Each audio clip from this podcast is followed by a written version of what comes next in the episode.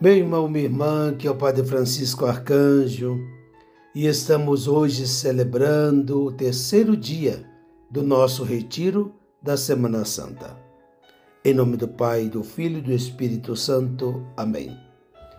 Vem Espírito Santo, inflama os nossos corações nas ânsias redentoras do coração de Cristo, para que possamos realmente oferecer nossa pessoa e obras em união com Ele para a redenção do mundo. Meu Senhor e meu Deus Jesus Cristo, pelo Imaculado Coração de Maria, eu me consagro ao seu coração e me ofereço convosco ao Pai, em seu santo sacrifício do altar, com minha oração e meu trabalho, sofrimentos e alegrias de hoje, em reparação aos nossos pecados, e que venha até nós o seu reino eu te ofereço e peço especialmente pelo Papa Francisco e suas intenções, pelo nosso bispo diocesano e suas intenções, pelo nosso pároco e suas intenções, por nossas famílias e suas necessidades. Queridos irmãos e irmãs, hoje, terça-feira santa, queremos meditar sobre o perdão. Perdoar e pedir perdão. É difícil compreender a profundidade dos sentimentos de Jesus nas vésperas da sua morte. E é também muito difícil saber que seu coração poderia ter sentido quando a humilhação da traição dos seus próprios companheiros. Essa traição, essa dor que foi acrescentada justamente próximo da sua morte. O evangelho de hoje nos narra Jesus na última ceia e o anúncio da traição de Judas e da negação de São Pedro. O anúncio da traição de Pedro, minha gente, aparece no evangelho de hoje juntamente com essa atitude de Judas de trair o seu Senhor. E isso serve para realçar a grande diferença entre os dois, a diferença entre Pedro e Judas. Pedro pôs a sua confiança em si mesmo, pôs a sua fraqueza também nas mãos de Jesus, desviou o seu olhar dos seus erros, das suas forças, mas aprendeu a confiar na bondade de Deus, nos planos de Deus, nos caminhos de Deus. Pedro não estava enganando Jesus quando disse, não é? Eu vou ser fiel contigo até a morte. Ele não estava mentindo. O que estava acontecendo é que ele confiava demais em suas próprias forças. Ele se via capaz de fazer, de realizar essa companhia ao lado de Jesus até o final. Santa Teresinha do Menino Jesus, referindo-se à vida de São Pedro e sobretudo essa passagem do evangelho, ela vai dizer assim: Compreendo muito bem que São Pedro caiu. Pobre São Pedro, confiou em si mesmo em vez de confiar apenas na força de Deus. Estou convencida que se São Pedro tivesse dito humildemente a Jesus: Dai-me a força para vos seguir até a morte, ele teria obtido imediatamente essa graça. E ainda diz Santa Teresinha: antes de governar toda a igreja, que está cheia de pecadores, teria sido bom para ele experimentar na sua própria carne como o pequeno homem pode passar sem a ajuda de Deus. Com esta aprendizagem, São Pedro saberá colocar as suas capacidades, que, embora emprestadas, são um dom precioso ao serviço da redenção, e reconhecer que somente Deus é poderoso. Somente Deus tudo pode. Portanto, meus queridos irmãos e irmãs, esse foi o motivo da negação de São Pedro. Ele tinha certeza que ia conseguir acompanhar Jesus até o final. Mas Pedro se esqueceu que sem a graça de Deus não somos nada. Sem a graça de Deus ninguém é fiel. Você não é fiel ao seu matrimônio se não é com a graça de Deus. Eu não sou fiel ao meu ministério sacerdotal sem a graça de Deus. Quando nós vamos ordenar sacerdotes e o bispo vai fazendo algumas perguntas e a gente responde sim, quero, com a graça de Deus porque sem a graça de Deus é impossível viver a vida de fidelidade.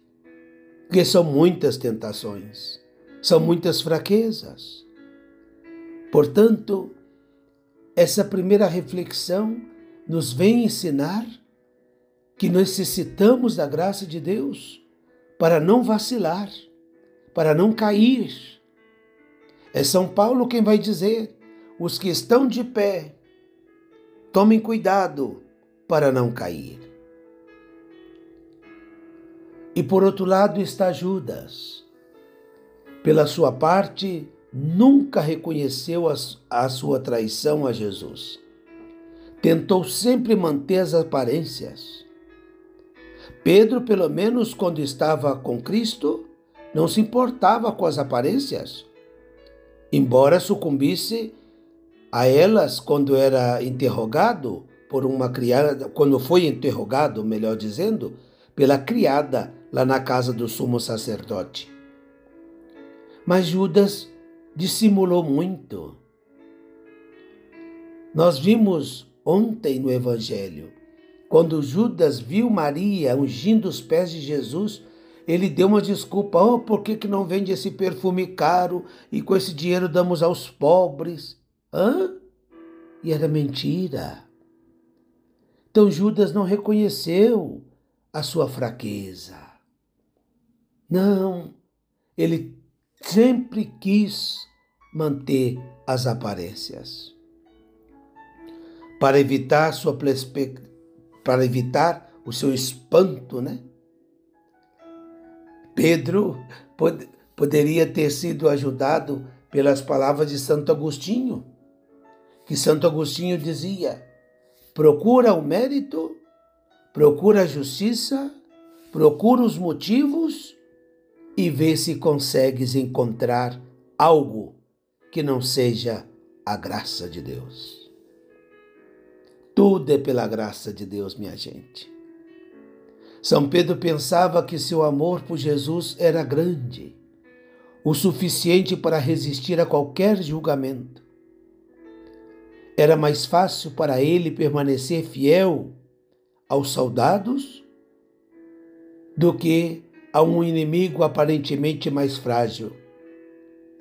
Foi a criada, uma criada, que destruiu a autoconfiança de Pedro, quando perguntou para ele: Você não é também um discípulo dele? Esta libertação era necessária, minha gente. Pedro descobriu assim o caminho da sua própria humilhação, a fim de poder seguir Jesus de fato. Liberto das suas próprias forças e desejos, ele foi capaz de se adaptar aos planos de Deus e de ser fiel. Às vezes, em nossa vida, pessoas apontam nossos, nossas falhas, pecados, equivocações. E isso nos serve para ver o quanto somos limitados e o quanto necessitamos da graça de Deus. Eu sempre digo que a melhor, o melhor cristão não é aquele que nunca errou, mas é aquele que, errando, encontrou com sua miséria e, na sua miséria, abraçou a misericórdia de Deus e fez dela a razão da sua vida. Ah, meu irmão, minha irmã, como dói uma traição e uma negação, não é verdade? Talvez você esteja ouvindo essa reflexão e pensando também, não é? Naqueles que te traíram, que te negaram. É, nós somos essa mescla. As pessoas, os seres humanos são essa mescla de Pedro e de Judas. Você também é. Como é triste ser traído por um irmão, por um amigo, por um marido, por uma esposa. Quanto dói se ele for do nosso sangue. E é ainda mais incompreensível se o tiver escolhido como seu confidente. No caso de Jesus. O coração humano, minha gente, comporta-se por muitas vezes como um catavento. Em pouco tempo, os nossos, não é? Nossos estímulos, né? nosso humor, nossa personalidade, nossas relações podem tornar-se né? de amigo a inimigo de amigo confidente a um inimigo mais perigoso. E por que mais perigoso? Porque ele tem a chave dos nossos segredos, tem a chave do nosso coração. Como é difícil que a mesma pessoa que o aconchega todas as noites seja também a mesma que publica as suas cartas reservadas à sua intimidade. O Papa Francisco, na carta apostólica Patris Corde, que ele escreveu na época do ano de São José, não é? Ele diz assim algo tão bonito e profundo. Todos pensamos que Deus depende apenas da parte boa e conquistadora de nós, quando na realidade a maioria dos seus desígnios são realizados através e apesar da nossa fraqueza. O maligno faz-nos olhar para nossa fraqueza com um julgamento negativo, enquanto o Espírito o traz à luz com ternura. A ternura é a melhor maneira de tocar o que há de ser frágil em nós. Ter fé em Deus inclui também acreditar que Ele pode agir mesmo através dos nossos medos, fragilidades e fraquezas. E ensina-nos que, no meio das tempestades da vida, não devemos ter medo de entregar o leme do nosso barco a Deus. Por vezes gostaríamos de ter tudo sob controle, mas Ele tem sempre uma visão mais ampla que nós. E é verdade. Você que hoje se encontra como Pedro, negando a Jesus, talvez no seu ciclo de trabalho, talvez ante as pessoas que não são fiéis, não é? Às vezes, para poder não ser criticado, ridicularizado pelos outros, negamos, calamos, ouvimos ofensas a Deus e ficamos calados. Às vezes, ouvimos ofensa à igreja, também nos calamos. Ou talvez você se sente hoje como Judas, que traiu a confiança de alguém amado. Mas também eu quero dizer a todos nós, o que podemos fazer com os Pedros e Judas que nós encontramos em nossa vida? Eu acho que cada um de nós já viveu uma experiência semelhante, uma decepção semelhante, uma dor grande semelhante a essa de Jesus. O que fazer com esses Pedros e Judas? que nós encontramos na vida. Temos que olhar para Jesus, olhar sempre para Jesus.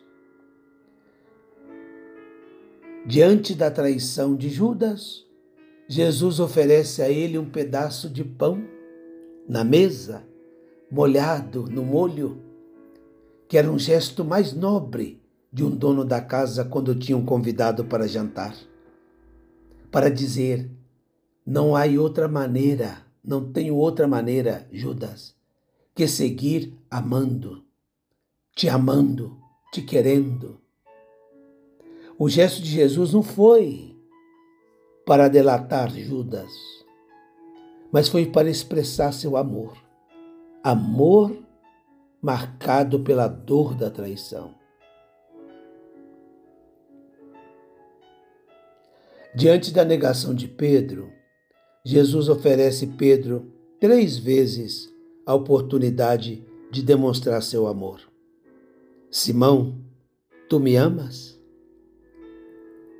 Três vezes Pedro pôde dizer: Eu te amo, Senhor. Tu sabes tudo.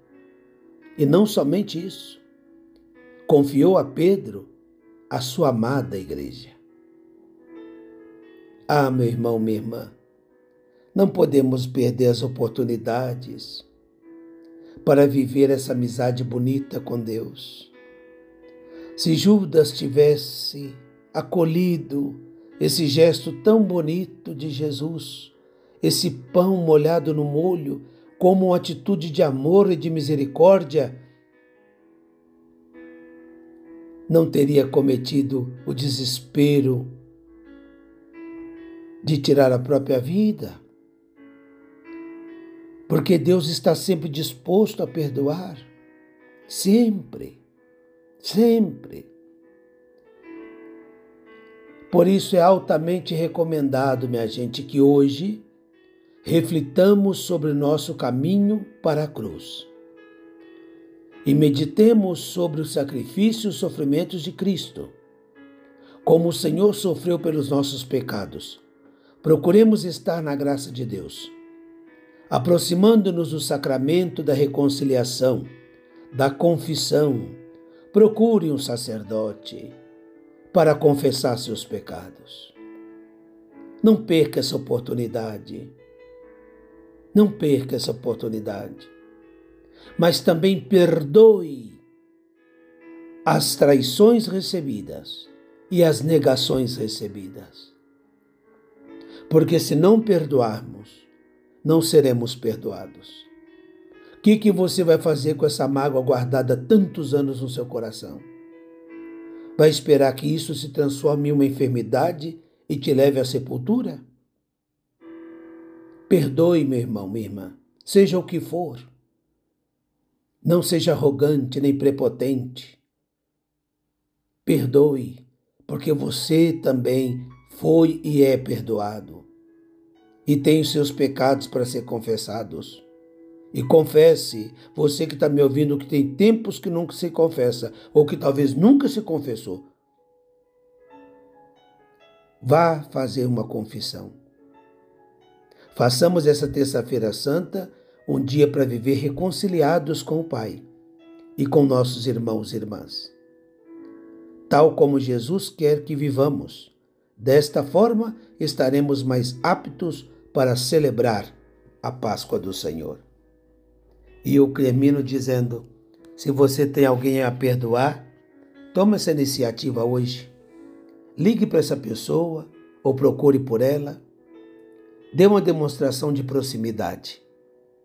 Depois você vai poder me agradecer muito por esse conselho que eu estou te dando hoje. Mas não se esqueça também de confessar seus pecados. Que desça sobre vós a bênção de Deus Todo-Poderoso, Pai, Filho e Espírito Santo. Amém. Um forte abraço e até amanhã, se Deus quiser.